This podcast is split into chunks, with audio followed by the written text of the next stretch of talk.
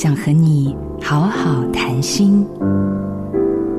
Peter 是一位相当优秀的年轻企业家，却从来没有原谅过父亲当年的荒唐行径所带给家人的痛苦，心中长期的愤恨、自我否定的生命态度，这一切都让他饱受精神的折磨。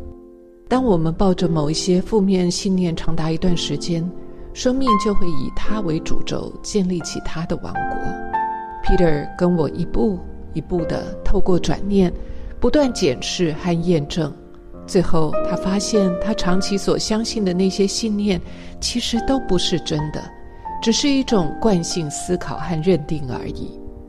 不是没有好方法让自己更好，而是我们不知道要让自己如何过得更好。其实，我们都是渴望成长的有心人，好不好？让我们一起学习面对那些跟随自己多年的负面情绪和念头，来体会看看所谓拨云见日的喜悦。这一把解开人生焦灼困顿的金钥匙，其实就在你的手中。我是赖佩霞，做自己的主人，找回你的心。印心电子，真心祝福。